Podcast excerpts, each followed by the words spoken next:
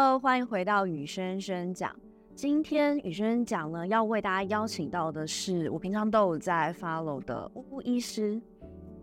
巫医师呢，我想呃，在今天的对话里面，如果你有想要怀孕，如果你想要关心怀孕这件事，以及如果你想要知道女人的身体到底是什么，我想这一集真的是请大家开始把耳机戴上哦，就是不要错过了。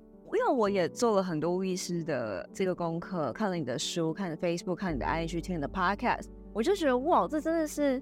我心目中我很喜欢的女人的样貌，就是非常的多面多元。我常会觉得说，人生就像万花筒一样，就是时时刻刻要把自己活得很精彩。我就觉得，呃，好像我每一个阶段都会有一个着迷的事情，然后就会花很多的热情跟时间去经历。很有趣诶，就是你刚刚说你是在每个阶段都会有自己很着迷的事情，嗯，那这件事情。对于很多人来说，是他有不知道怎么去找到让自己着迷的事情，或是我们常常会遇到很多来讯是不知道热情在哪，怎么去培养自己的兴趣。你有什么样子的方法，或者是你要怎么知道你喜欢？就是先去试吧，先去做，我才会知道啊。我觉得有时候你还是要靠外面推一把，像开始跑步的时候。就有人会觉得说，我以前就是我三十三岁之前都没有运动，然后也有同事酸说，你怎么可能跑得完半马？那就开始每天练习，但同一件事情一直做，哎，就忽然有一天慢慢慢慢就是把变成一个习惯，就是可能一开始中正纪念堂一圈跑不完，到完成六场全马，就是那个是慢慢慢慢累积的过程。可我觉得就是说，后来碰到疫情，慢慢哎，我就忽然觉得好像没有那么喜欢跑步了，变又又喜欢肌力训练了。所以我觉得，就是说，当你在尝试这件事情的时候，我觉得三分钟热度完全没有关系，你就是一直去试就对了。那如果你没有喜欢，就先暂停，我也不会觉得这就是没有毅力等等，因为这都是埋下一个种子，那就是等适当的时机，它会开花结果。它可能只是浮光掠影，可是它那个时刻，你只要很投入，一样还是很精彩啊。但因为你刚刚在讲的时候，我。我就会忍不住想到很多兴趣，它是可以就三分钟，嗯，就好，然后我们就全情的投入。嗯，但像当妈妈这件事，哦，那不行，好像就是一个，就一旦决定，他就回不了头。没错，没错。你看，一起跑步，你就背叛了你的跑团，如果不去了，人家也不会怎么样啊。可是小孩他，你你没办法抛弃他嘛，就是他是一个。刚出生的时候是百分之百依赖你的，就是你扯到另外一个人的生命，你把他带到世上，就是好像没得后悔、没得反悔的一件事情。你作为妇产科医生，你看了非常多的家庭家长，都是说我们要怎么样知道说我准备好要去当一个母亲，或者是我准备好我可以有一个孩子？我觉得，我觉得永远没有准备好的一天呢，就是一直在准备啊。就像我们做节目一样，你不会觉得啊，我现在准备好了，我才要开这个 YouTube 频道。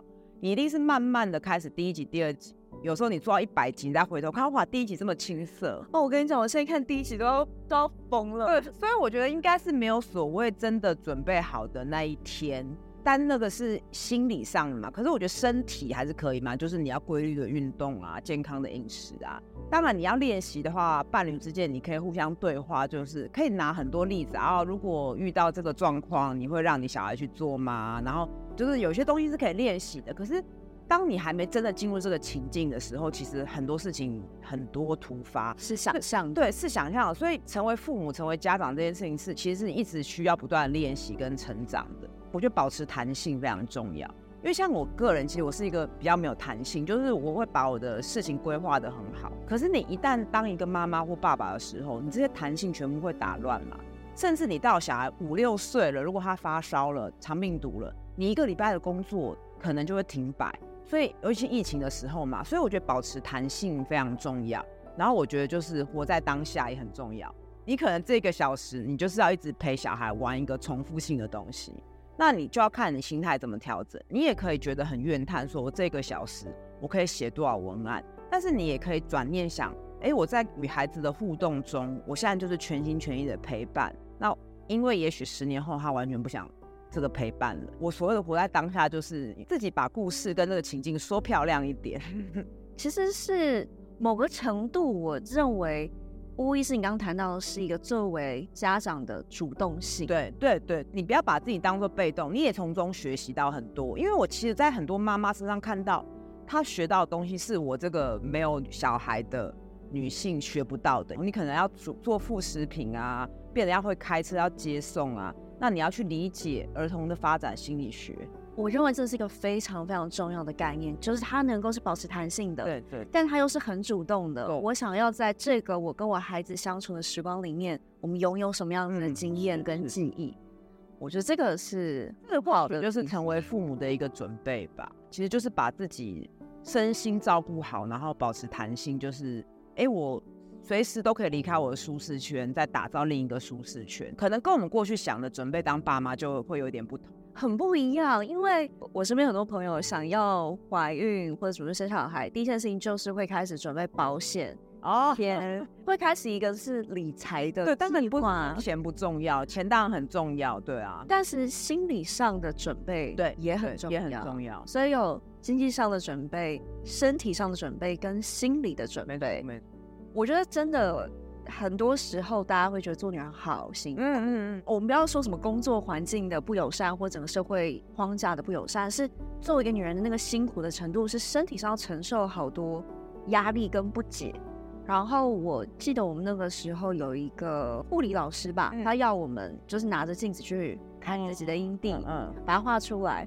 然后我印象很深，就是有同学的家长就去告他。哦，我知道这个新闻。我才十六岁，我想说这到底是对的还是不对的？可是我又觉得我真的这辈子十六岁以前我没看过下面。嗯嗯。你怎么看女人的身体？跟我们该怎么认识女人，或是该怎么认识自己的身体这件事情啊？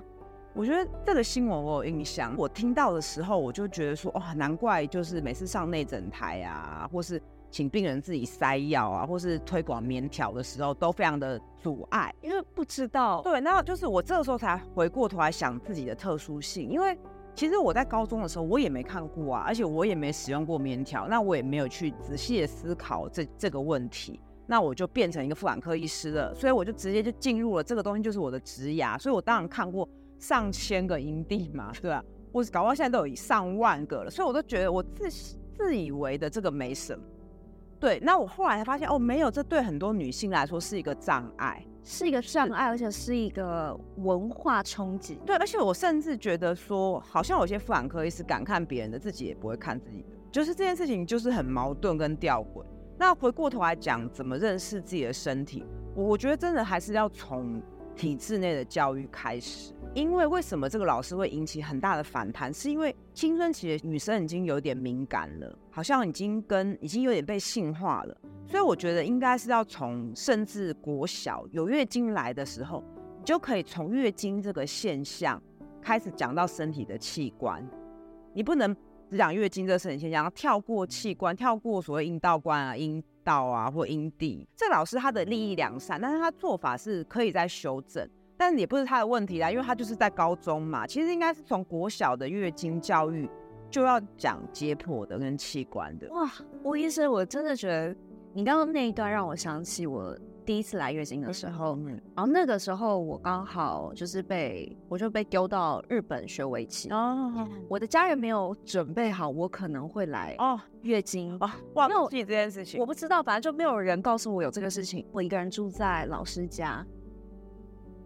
我快下疯，我就第一就是晚上，然后突然起来，然后就因为肚子痛嘛，然后就起来，然后一滩血，我就不知道该怎么办。我的围棋老师是男生哦，我就觉得完蛋了，我把他们的哦对床弄脏，对，我是不是要死掉了？哦，然后我就自己在我的我睡的那个地方，我就在床上，我就记得，我就一直哭，一直哭，一直哭，想说我要死掉了，我一直流好多血，因为我不知道什么叫做月经。那我真的觉得出经这是一个很每个人都不一样。像我就不是，因为我那时候很好的朋友他已经来了，所以我其实就是已经知道这个这件事的存在啊。我家人也有稍微跟我提，但是我那时候就很期待要跟他一样，然后觉得哦，他已经进入另一个世界了，我还没，所以我真的还记得我生理期来是小学五年级的圣诞节，也太幸福了吧！然后就觉得啊，我跟他一样了，我觉得就是运气啊。我觉得初经的记忆这件事情，某个程度也算是女孩到。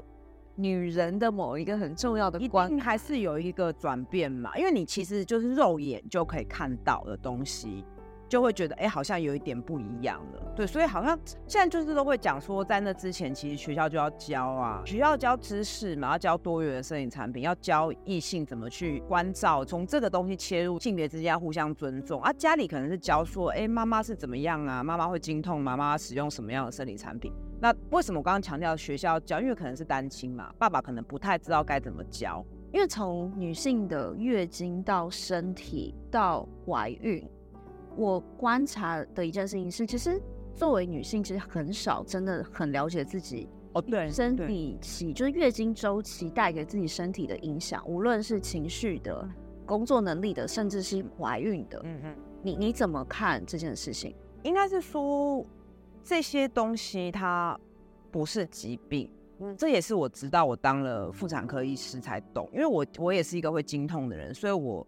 国中的时候我去看妇产科医师，我觉得他就给我一个正确的观念说，说这个就是正常的，你就是吃药就好了。他没有跟我说你痛一定是你做了什么事啊，不要喝冰水啊，压力太大啊，或都都没有，就是他没有把他没有责怪，没有，他就是很平铺直叙的说，就是生理的症状有一半以上人都会啊，痛就吃药就好了。到了住院室的时候，你真的去理解那个生理功能，就知道啊，真的确实这就是真的是生理现象。啊，有些人就是体质的不同，就是包括有些人比较耐痛，有些人不痛，那只有少部分是疾病。所以我跟你说，我真的是到了三十几岁出了书，我才知道有超过八成的女生真的以为月经来不能喝冰的，会造成很多问题。就是除了痛之外，它可能牵扯到说哦，以后会不容易怀孕啦，甚至还有人说什么喝冰水以后会得卵巢癌啊，就讲得很严重。这些东西是我在。就是年轻的时候从来都不知道的。欸，但说实在话，我就是属于那种中医派哦，因为中医派就会是无论是女人还是男人哦，就是身体上，因为里面有一个大概三十六度的一个温度，所以喝冰冷的对于人体就不是男人女人的问题，是对于人体本身就没有那么好。因为从中医的理论就是你要用更多的方法，跟你要调动身体的精气神去让。你进入的食物跟液体是更暖的，对，懂，我懂他们的观念。所以如果你的中气不足，喝冰的就会让你更加虚弱。嗯哼哼，还是一个。但是我觉得，如果真的天气很冷不舒服，本来就不会想喝冰的。我补充一下，就是在西医的理论或者说运动科学上，呃，大家如果参加过马拉松赛事，就会发现其实那个水都是冰的，因为冰水对于运动的恢复是好的。所以你大家看运动员身体会泡在冰块里面。对，所以这是西医跟中医的不同，但是我觉得其实没有关系，就是说大家只要找到自己觉得舒服的方式就好。吴医师，我很喜欢你刚刚讲的，就是其实大家会有不同的派别或是不同的理论，其实这都好，但是重点是不要让自己活在恐惧。哦，对对对对对对对，我不喜欢的方式就是说一直用恐吓的，或者是教教你学习怎么害怕。而且这件东西当然不是说我们要糟蹋自己的身体，我们只要把握原则就好，把握可以把握就好。那对于一些其他很枝微末节或者证据力不够强的，不用自己吓自己。我实在太认同，因为我我身边有非常多好朋友，就是立志要当一个妈妈，就、哦、就是很小就是说啊，我就是充满爱，然后我很想要有孩子，然后我就会一路看着他们怎么去思考要做妈妈这件事情。然后开始怀孕之后，我就会发现大家会有一点忍不住的小后悔吗？或者是生完之后也会有一种，我有几个朋友确实会有一种所谓的产后忧郁，就是整个从准备怀孕、真的怀孕、生出小孩、小孩长大这四段，我发现每一个人的这个心路历程，当然每个人都不一样，但会有一个蛮共通的是。准备怀孕的时候比较多会被视为是女性的责任，嗯，对。但是她譬如三五年都没有办法怀出孩子的时候，所有的人都会说，那你要去做检查。然后她可能所有检查全部做完，所有的药都打了，针都打了，然后最后才发现实际是先生没办法。对，这蛮常见的。现在有好一点啦，对，因为因为因为怀孕这件事情发生在女性身上。那男生除非是性功能障碍，他更没办法设计。但也除了性功能障碍，还有精子对，没错，但是能力不足啊。因为大家还是视觉动物嘛，只要看起来好像哎、欸、这件事是发生在你身上啊，那男性也没有性功能障碍，那就一定是你的问题。那其实还是回到健康教育做的不够嘛。就是我们还是要厘清怎么样会怀孕，其实就是精卵结合，所以精卵要健康，然后在对的时间，在对的地方着床嘛，所以怎么会漏掉精子这件事情？因为精力里面还有其他东西嘛，可能无精症或精子的活动力太差啊，等等。我很喜欢巫医师刚刚下的注解，怎么会落了精子它的角色呢？而且其实男性去做不孕症检查是更容易。没错，那你看我们开始准备怀孕，已经有一番折腾了，然后到怀孕的中间，我们刚刚在闲聊的时候，你有谈到就说不要太把产妇。病人化，对，是。然后我有很好的朋友，他是跟英国人结婚，所以他是在英国的整个医药系统去做所有的产妇检查。我就说，为什么台湾的医疗这么的先进又发达，然后语言也更通一点？嗯嗯。他就说，因为他觉得他在英国，他能够被视为一个正常啊，是是是是，而不是一个生病的女人。对，我有点冲击耶，因为确实从我们的很多视角都会觉得，孕妇她不一定是要。低估孕妇，她只是一个啊，你是孕妇，那我们就要保护你呀，对，照顾你。所以当他这样讲的时候，我就体认到一件事情是，这个社会到底是怎么对待孕妇这件事情，是我很好奇的。那巫医生，你是专家，我觉得大家基于不了解，那可能也懒得了解，不想了解，就觉得那我就避而敬而远之，能不碰就不碰。那好一点的人可能就是保护。那在。激进一点的人可能就会做一些他自以为是的提醒，那能不碰就不碰，就造成说，甚至很多的饮料都会说哦，什么芦荟薏仁不能吃不能喝啊，那呃孕妇要去洗牙，甚至有些专业人士也会觉得，那我就洗一般人的牙就好，干嘛要洗孕妇的牙？可是孕妇其实她牙龈容易肿胀，她其实更需要洗牙。就是，或者说之前打疫苗的时候，甚至也会有很多人觉得孕妇怎么该去打疫苗。那有些人是保护，有些人是就是为了瓜田李下，就是最后倒霉的还是孕妇本人嘛。因为这件这件事情，我觉得还是源自于大家对怀孕这件事情不理解，而且是有一点感觉很像孕妇的身体是公共，这是没错，孕妇的身体好像不是自己的身体。比如说，有很多人会 po 上自己运动的动运动的照片或是影片。其实下面就会有人留言说：“等一下，你这样的小孩会不会掉出来？”就是不太懂为什么，哎，只要遇到怀孕，大家都有资格去说你一句的感觉。对，但是其实大家反过来又不愿意花时间去理解怀孕到底是什么一回事，觉得事不关己。那事不关己的结果就会变成说，有些人哎不小心怀孕了，就都不了解自己的身体。或是我们公司有一个人忽然怀孕了，大家就会觉得，那你可不可以不要来上班？我觉得你好危险哦，因为大家没有事前花时间去理解怀孕这整件事情。这某个程度很像是无知所造成的暴力，造成的恐惧跟暴力，没错。你刚刚有讲到一个我觉得蛮有趣的是，好像一旦你有了孩子，怀孕了之后，所有人都可以对你说上一句。是啊，是啊。我常看我的朋友，就是他有了孩子之后，他真的带着。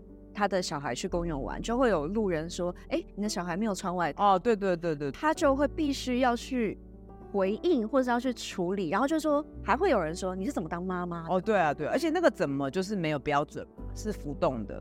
我觉得就是来自于大家一直会把，我觉得其实讲根深蒂固点，或者就是弱化一个女性，她不相信一个女性有能力帮自己做出跟自己跟小孩做出最好的选择。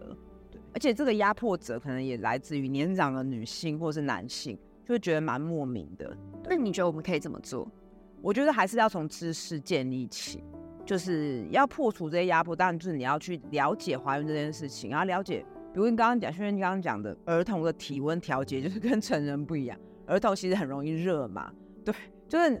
我觉得你好棒哦！细微知识，大家有没有在体制内就是接触到这些健康教育？知道之后，大家就哦，原来是这样子，那就不要去讲了。就是我觉得有时候大家其实真的也不是恶意，就是真的是无知。那所以你一定要从知识下手啊。再来，我觉得就是像我类似这样的节目，大家可以谈啊，或者说不要再是医师，不要再是专业人士来讲。我们可以找妈妈来分享她的经验，应该是要有更多的对话。当然知识要先啊，不然你的对话会变得毫无章法。知识先普及之后，再从对话展开。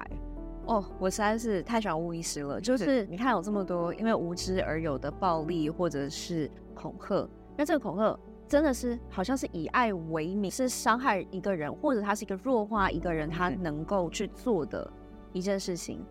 我刚有谈到就是忧郁，产后忧郁，嗯，嗯，我甚至不知道要要不要用产后忧郁症这件事情，因为我真的认识的几乎所有有生出宝宝的，我认识的好多好多好多人都会有一点点这种低潮，低潮，然后他是可能淡淡的，可能浓浓的，那这会跟他整个家庭关系。伴侣关系也会有关，当然有关，当然有关。低潮，我发现它是很复杂的，很多身心科医生可能就会把这件事情归类在它是荷尔蒙的变荷尔蒙的变化，但妇产科可能就是任务就是到孩子出来之后结束。那这一块的这种很模糊性的地方，宠物医生你怎么去看这个模糊地带？我觉得就是要先在这件事发生前，就是做一些提醒。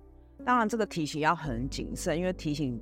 讲的不好就变成恐吓嘛，所以我在怀孕的时候都很爱讲说，我觉得最重要的胎教就是觉察自己，觉察自己的情绪。那因为你接下来当妈妈之后，你就会花很多的心力去安抚你的婴儿，但是我们有没有能力去安抚自己的情绪？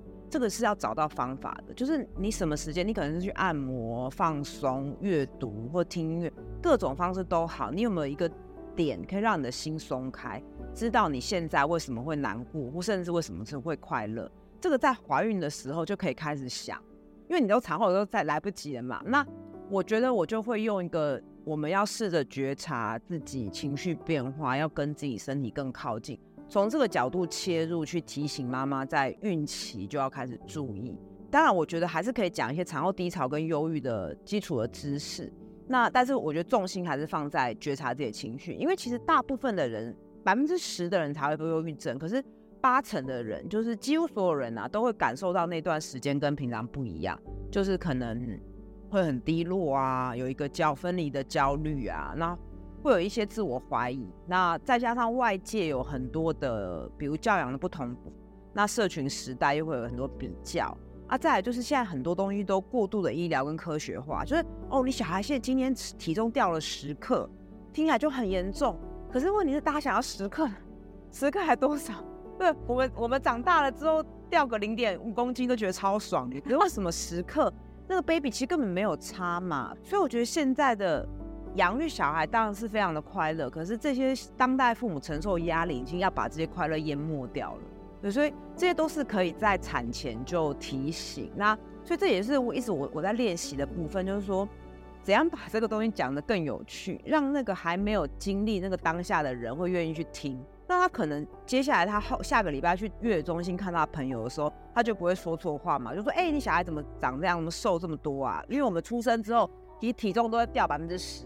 但是如果你不知道，就是说：“哎、欸，你小孩这样子掉这么多，你母奶够不够啊？还是你母奶不够营养？”就随便讲一讲。不好意思，我一定要，因为你讲到母奶，我。啊，我真的是母乳焦虑，也是现在哦，对啊，女生会遇到的挑战，就是会觉得自己母乳不够，嗯，自己的母乳太多，自己母乳够不够营养？对，自己母乳的颜色好像不是最标准，对，或我的母乳不够好，不够多，就是我没有对我孩子，或是我们吃错东西，我吃错东西，那你怎么去看母乳焦虑？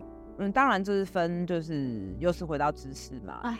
母乳就所有事情都是跟对是有有关，然后还有呃，我觉得经验的传承。那我们这一代可能二十五到四十岁这个妈妈会比较辛苦，因为上一代的长辈他们是没有在喂母奶的，因为那时候是推广配方，所以就变成他们也没有任何的经验可以传承给我们，他们只觉得啊，那就不要喂就好啦。可是政府的文宣又叫你一定要喂。那很多科学医师的知识又跟你说喂母奶有关，对啊，所以知识，你刚刚说知识最重要，然后我们就读了好多知识，说母乳就是最营养的，宝宝最喜欢的，而且他要自己咬到乳头才可以感觉到这种跟母母体的连接。对，我但我觉得就是怎么办？是知识还是要把它人性化，所以其实我都很爱讲说，母乳确实是克制化的餐点。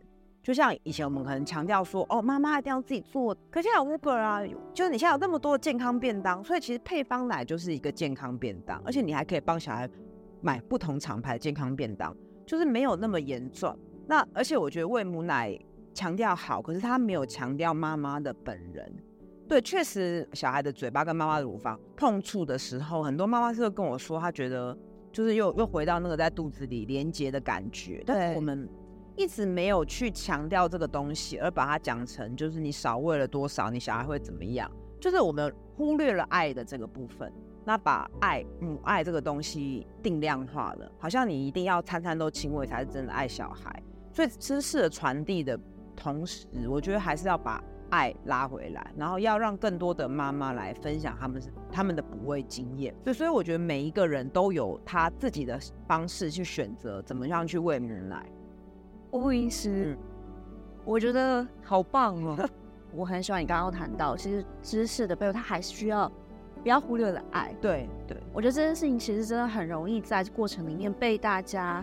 偶尔会忘记，对，真的会忘记，而且会有时候会身在那个焦虑里面。他其实会很像无头苍蝇去找各种可能的解决方案，然后忘记自己的主体性，而会迷失在整个焦虑里头。就是他会变成他的注意力不知道该放在哪边。对，对，但其实其实就把那个注意力拉回到拉回自己跟小孩子的关系，对，其实这是最重要。不要去管别人怎么说，就是你只要把自己照顾好，跟把小孩照顾好，就已经非常棒了。那再来就是说，我觉得还是要把教养跟儿童这个事情拉到社会的责任。就是刚刚宇轩讲的，哎，好像你怀孕了之后，你的肚子就是公共财，但其实应该儿童才是我们公共财。就是说，你不是你，你还是要同村共养的概念嘛。就是说，一个儿童出来之后，大家有没有去守护这个儿童的权益？那儿童的照顾啊，不管是钱啊，或者是。玩乐的空间等等的，就是说大家会不会愿意支持这个儿童？就比如说在高铁上孩子很吵的时候，你是发出很不耐烦的声音，还是你去陪着妈妈安抚这个儿童？其实每个国家那个风气会差非常多。你觉得应该要怎么做会更好一点？因为我觉得在高铁上遇到争吵的孩子，或在餐厅里面遇到奔跑的嗯幼儿，嗯、我认为大多数的人其实是不知道该怎么办的。就是大家觉得没有不想支持生养的。家长，但是要怎么去介入，或是要怎么去做，其实大家会不知道该怎么办。我我觉得就是有一次也是这样子，这样我旁边的小孩就是很吵，然后妈妈就很紧张，我就是跟他说，我觉得没有关系，不用紧张，类似这样子。那我觉得孩子他其实他的语言就是哭啊，他没有别的选择，他只能用哭来表达他的情绪。再来就是孩子他没有任何的自主权，就是说他在这个空间环境，说不定他就是不喜欢这个空间。但他没有人生的自主权，比如说我们在一个很不舒服的空间，我们可以选择离开。可是小孩没办法啊，因为他就是被迫的跟着你在一起。如果你这样去思考的时候，你其实当下就不会那么气或觉得烦了。但是我觉得大部分社会上的人，他只会对妈妈说小孩可不可以不要那么吵，但是他不敢去跟中年的人讲说你可不可以比带起你的儿子。对啊，为什么？很矛盾，就是看我们女生好欺负吧。这样就是不行。对啊，我觉得就是看女。如果那个带小孩的是一个很高壮的男性，我觉得不会有人敢对他怎么样，可能就会跟他问他说：“你的老婆呢？为什么妈妈不在？”哎、欸。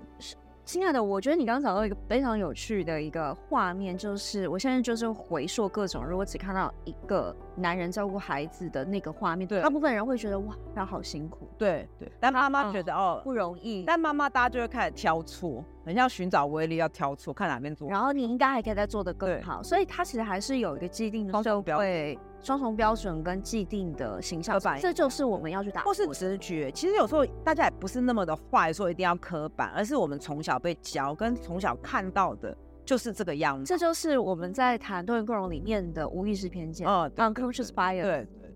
然后这件事情我觉得太好了，因为刚刚巫医师你有谈到一段是，我们可不可以从小孩的视角跟小孩的自己的主体性去思考说，嗯。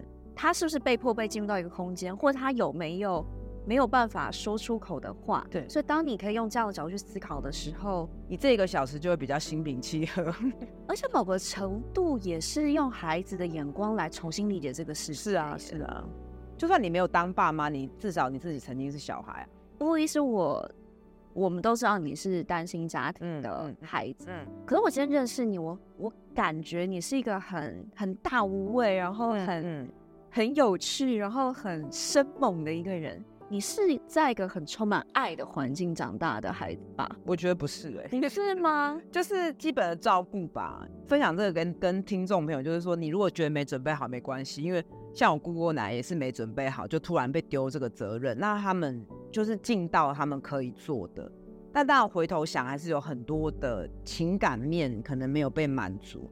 但是我觉得也没有关系，就是这就是自己的人生课题。你自己可以花心力在当你自己的家长。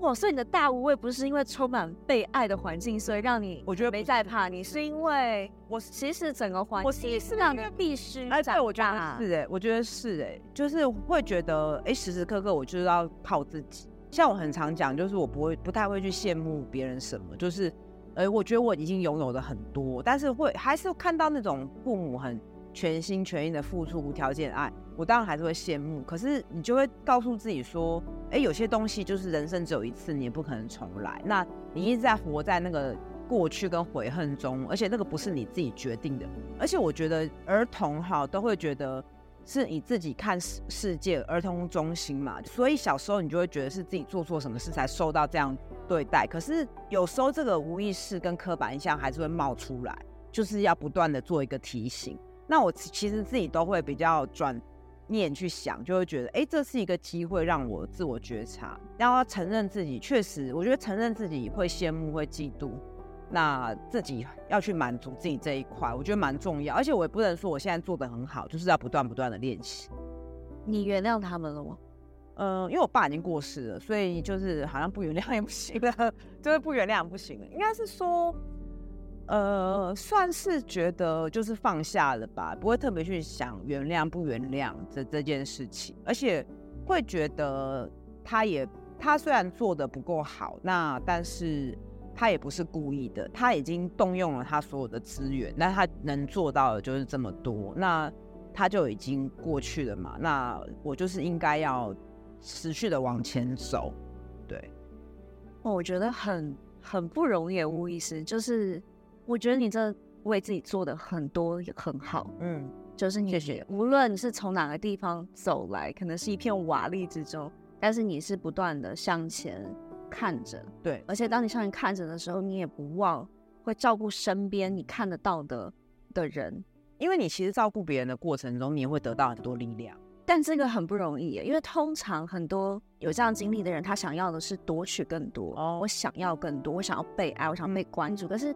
我看到的巫医师是，我知道我没有什么，嗯，那我想要把那我有的再给出去，再给出去，再给出去。嗯，你是一个充满爱的人，我觉得很不容易。谢谢，谢谢。嗯，然后我觉得你的故事可以可以激发跟感动很多很多，其实童年很伤心的人。嗯嗯嗯，我觉得大家就是要练习当在成人之后当自己的家长啊，我觉得太棒了。就是亲爱的各位同学，我想此时此刻的你应该对女人的身体有更多的认识，对巫医师有更多的认识。我觉得可能，我希望这一集可以让你对自己有更多的认识。无论你是从哪里来，重点是我们想往哪里去。而且无论我们经历了什么，都可以很有爱的、很有知识的力量的 去分享，跟做自己生命的主人。那会忍不住就要来打我自己的书。把自己活成动词，就是这样打破自己对于自己想象的各种框架。